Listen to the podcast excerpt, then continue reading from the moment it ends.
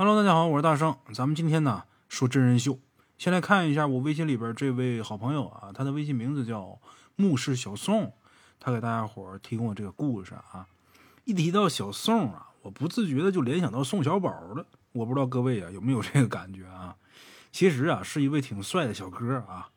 他说：“大圣你好，临近年关了，大伙儿一听我说这个就知道了，这故事人家已经投了很长时间了，是在年前的时候投的。”是二零二一年一月二十四号上午十一点二十九，那时候给投的稿子，我一直拖到现在才给讲啊。嗯，其实还有更早的，我这也就是赶上哪个算哪个了啊。大伙儿还没讲就别着急，慢慢等，总会讲到的。鬼友说刚回老家，给你说一个我家里的故事吧。他老家是哪儿的呢？内蒙古赤峰的。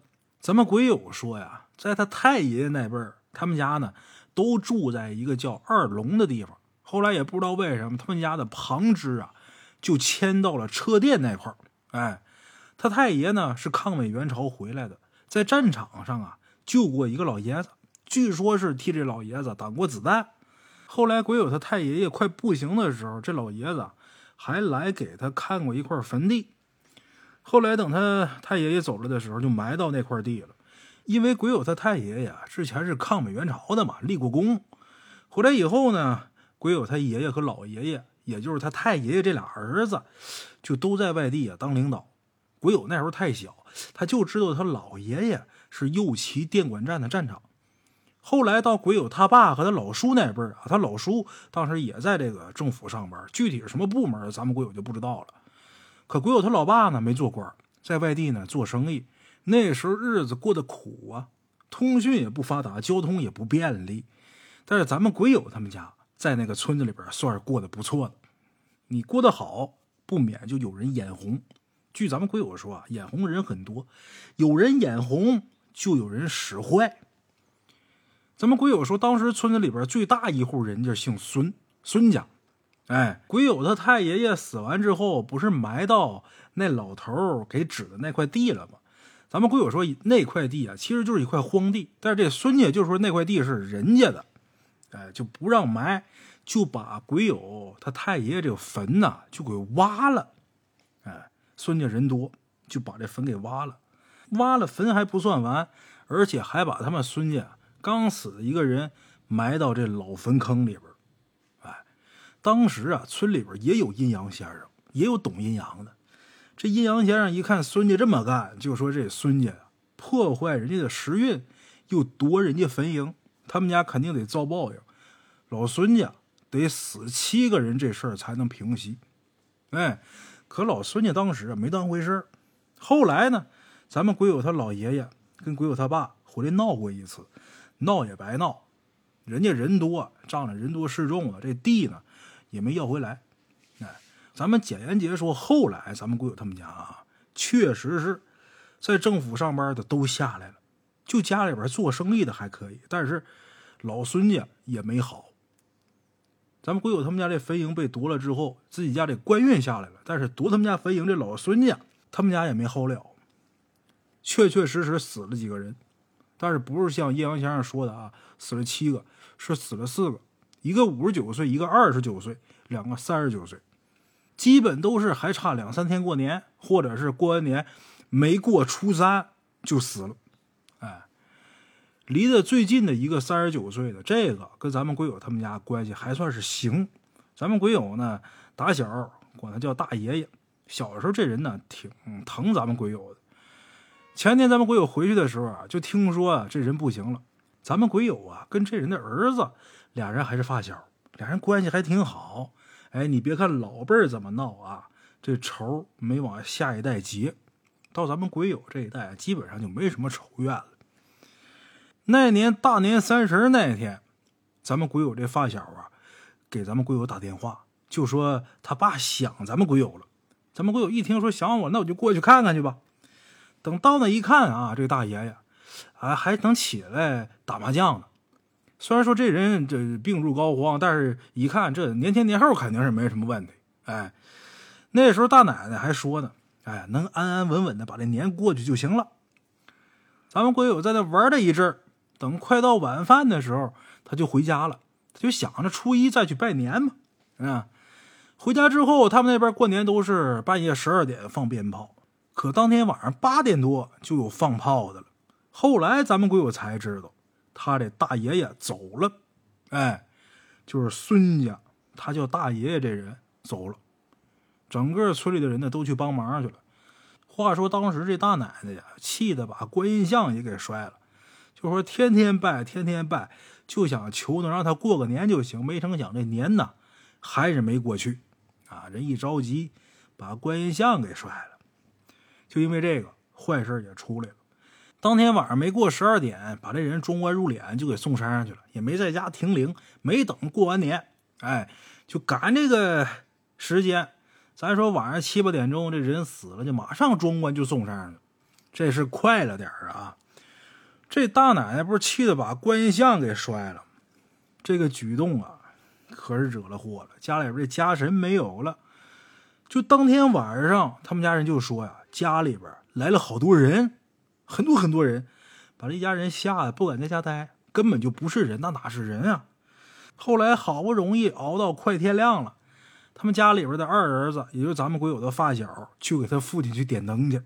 上山去点灯，回来的时候魂儿就丢了，这人呢就病倒了。再后来啊，家里边老大的小孩就天天说，呃，屋里边有爷爷，还有其他人啊。这个小孩啊，到现在为止，咱们鬼友说这智商啊，好像有点问题，也不知道这孩子智商不好跟这事儿到底有没有关系啊。再到后来呢，家里边请了好几波人来看，也都没看好啊。之后也不知道是哪儿人说的，说是去凤凰山观音庙去上香，得跪三天，喝三天烧香呢，烧下来那个香灰的香灰水，得喝这个喝三天。家里边又是重新垒墙，又贴了很多符，也没好使。后来听说这房子里边还有好几个鬼啊，咱们鬼友说也不知道他们家现在这个情况跟当年。挖他太爷爷坟那件事到底有没有关系？啊，还有阴阳先生说的可是七个人，现在走了四个，可还差仨。孙家的厄运还会不会再继续？这个就不好说了。啊，好了，这是咱们鬼友小宋给大伙提供的这个故事啊。第一个给咱们提供故事的这位鬼友啊，叫小宋。给咱们提供第二个故事的这位鬼友叫小谢，那但是名字前面有一个前缀，什么呢？海蛎子味儿小谢。那这海蛎子味儿啊，我有些人明白，有些人不明白啊。在我们东北呢，像大连人说话，嗯，其他外地人就说啊，一股海蛎子味儿，就有一股特殊的味道。其实这个大连话吧，我总结了，其实不光是大连，好多沿海地区，你比方天津，你比方说山东有一些地方。他说话这个口音呐，这个味道很独特。你比如说我们辽宁的大连啊，这个大连离大成老家很近，也就是两百公里左右吧。咱说那多近呢？就这么远的距离，说话的味道完全不一样。为什么？因为大连这个地方啊，它是港口城市。我估计我分析的，我不知道我分析的对不对啊？可能从古至今呢，这地方都是港口，所以来的人呢比较多。久而久之呢，有一部分就留下了。什么地方的人都有，大家说话这口音呢互相串，最后呢就混成了现在比较独特的海蛎子味儿 啊！我不知道有没有这个原因啊，我是瞎分析。哎，咱们鬼友的名字叫海蛎子味儿小谢啊。他说这个事儿啊是他第一次亲自确定碰到的灵异事件。哎，这事儿发生在他高中时期，他当时呢在大连一所高中，刚上高中那会儿啊，开学之前要军训，就是八月末的时候啊。鬼友说，他们一起来到了大连市金州区的一个陆军学院，属于是军区。很多大连的朋友也都在这地方军训过啊。这个地方很大，大概有一个综合大学那么大吧。里边绿化特别多，全都是树，除了楼和路，能种的地方全都种满了树了。但是咱们鬼友就觉得呀，有点不对劲儿。为什么？因为他家里边他爸爸呀是做生意的，经常会找风水先生来给看事儿。咱们鬼友呢，从小呢受这个熏陶，或多或少的也了解了一下。为什么说这地方的树不对呢？因为这地方种的成千上万的树都是清一色的槐树跟柳树，一棵其他的树都没有。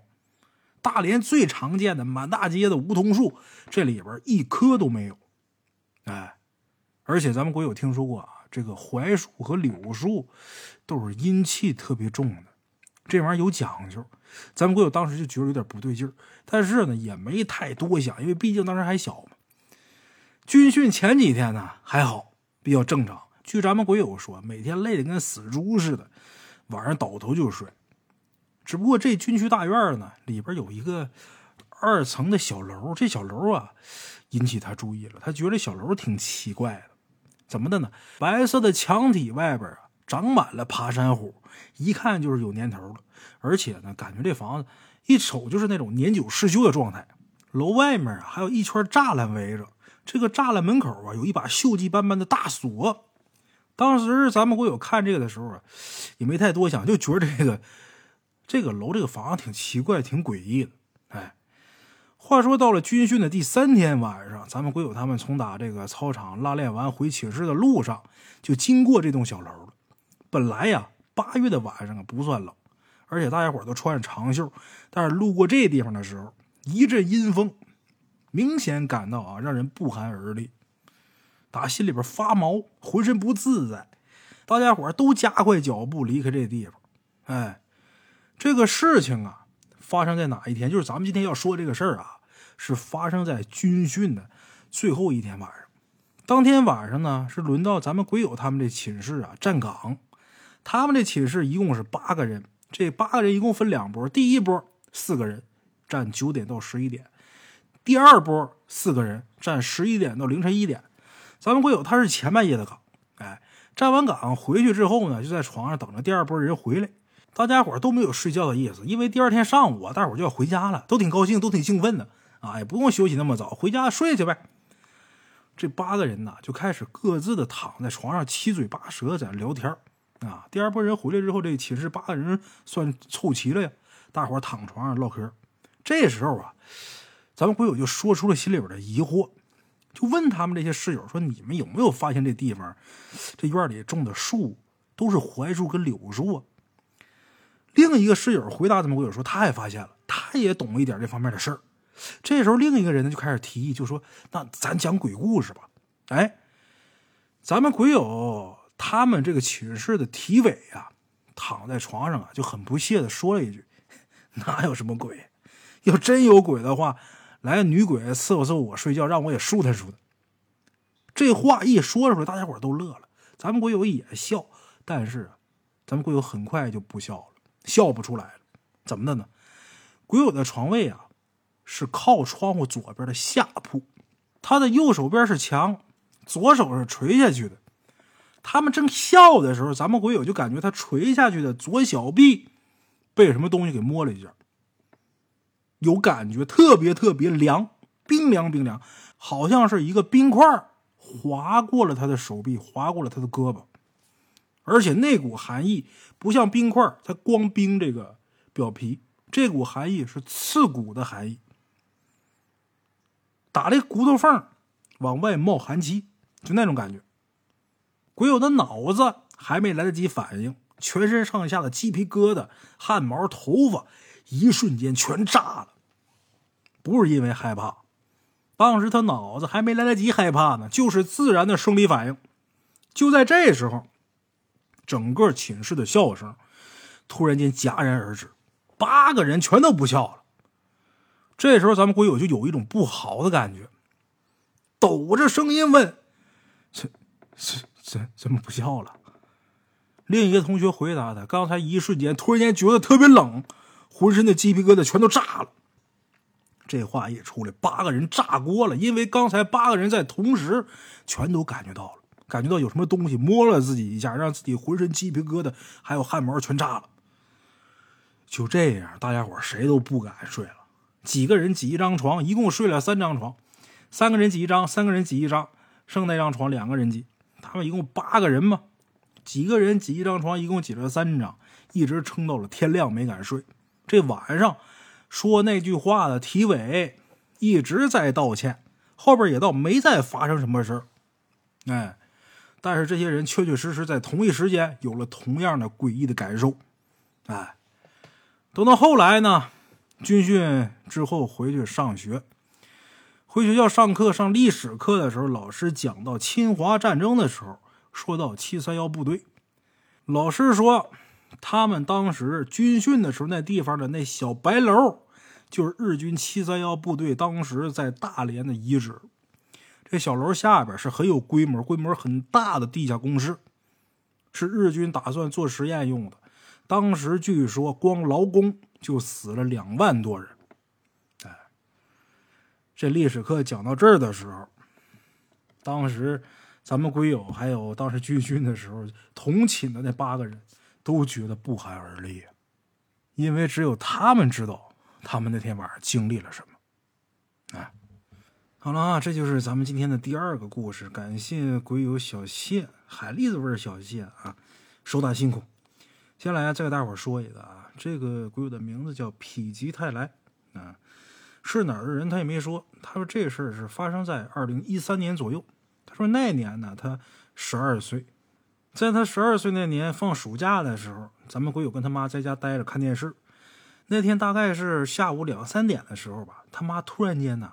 被一个电话给叫过去了，脸色突然间严肃起来。咱们鬼友就问他妈怎么了，他妈说有事儿，然后让咱们鬼友看家。之后他妈拿上电瓶车的钥匙就出门了。咱们鬼友当时没跟上去，但是等了一会儿，他妈没回来。咱们鬼友也不知道怎么了，就鬼使神差的关了电视机，出门奔他姥姥家去了。他也不清楚为什么要去他姥姥家，反正，呃，他姥姥家离他们家啊倒是挺近的，也就是两个路口的距离，走一会儿就到了。咱们鬼友到他姥姥家之后呢，他姥姥家里边一堆人，哎，几个姑姥姑姥爷都来了，还有邻居。咱们鬼友他姥爷呢，被围在中间，他姥爷坐椅子上，跟个木头人似的，啥都不知道。鬼友他妈问他姥爷：“我是谁呀？”他姥爷说话呜呜突突的，也听不清楚。这个时候，咱们鬼友他姥爷的妹妹，也就是咱们鬼友的姑姥姥啊，看见咱们鬼友来，先是一惊，然后说：“让小健喊喊。”小健就是咱们鬼友的名字，让小健喊。咱们鬼友一看他姥爷那样子，他是他姥爷打小带大的，跟他姥爷特别亲。一看他姥爷那样子，当时就没控制住，一边哭一边喊：“姥爷，姥爷！”哎，喊了得有一分钟，没到一分钟，然后鬼友他妈就问他姥爷：“你知道这小孩是谁吗？”他姥爷说的很清楚：“我大外孙子。”哎，这时候几个姑姥都说：“哎呀，好好好，人回来了，回来了。”哎。事后啊，鬼友他姥爷自己跟家里边说了这事儿的前因后果，他为什么会变成那样？那天中午啊，鬼友他姥爷跟他姥姥去农村呢吃喜宴，在这个宴席间呢，碰见几个熟人，他姥爷呢就多喝了几杯酒。等吃完饭呢，这个办喜事的那那家主人东家啊，就劝咱们鬼友他姥爷说再休息一会儿再走，他姥爷就没听。跟他姥儿还有几个姑姥儿一起呢，上大路去打车去。他姥爷说呀，就是在等车的时候，突然间有个人跟他说：“你是谁谁谁吧？你跟我走吧，啊，你跟我走吧。”鬼友他姥爷说呀，当时啊迷迷糊糊，这腿脚都不听使唤，就跟那人走了几步。然后他姥爷一上车，这人立马就神志不清了，呜呜突突的，也说什么也听不清楚。家里人以为他喝大了，送回家之后又是喝水又是吃药。不管用，哎，就赶紧把鬼友他妈给叫过去了。他妈到那儿喊了半天，他姥爷一声不吭，直到咱们鬼友去那儿，一边哭一边喊，他姥爷才回过神来。回过神之后，说了他的遭遇。哎，他姥爷喝多酒，人一喝多酒啊，这火力就弱，就一个喝酒一个生气。喝完酒喝大酒啊，人神志不清的时候，和生气的时候，生大气的时候，走夜路很容易招这些东西。从咱们今天这故事能看得出来。喝大酒，人这个磁场比较弱的时候，不光是晚上，即便是白天，也容易被这些东西给招去。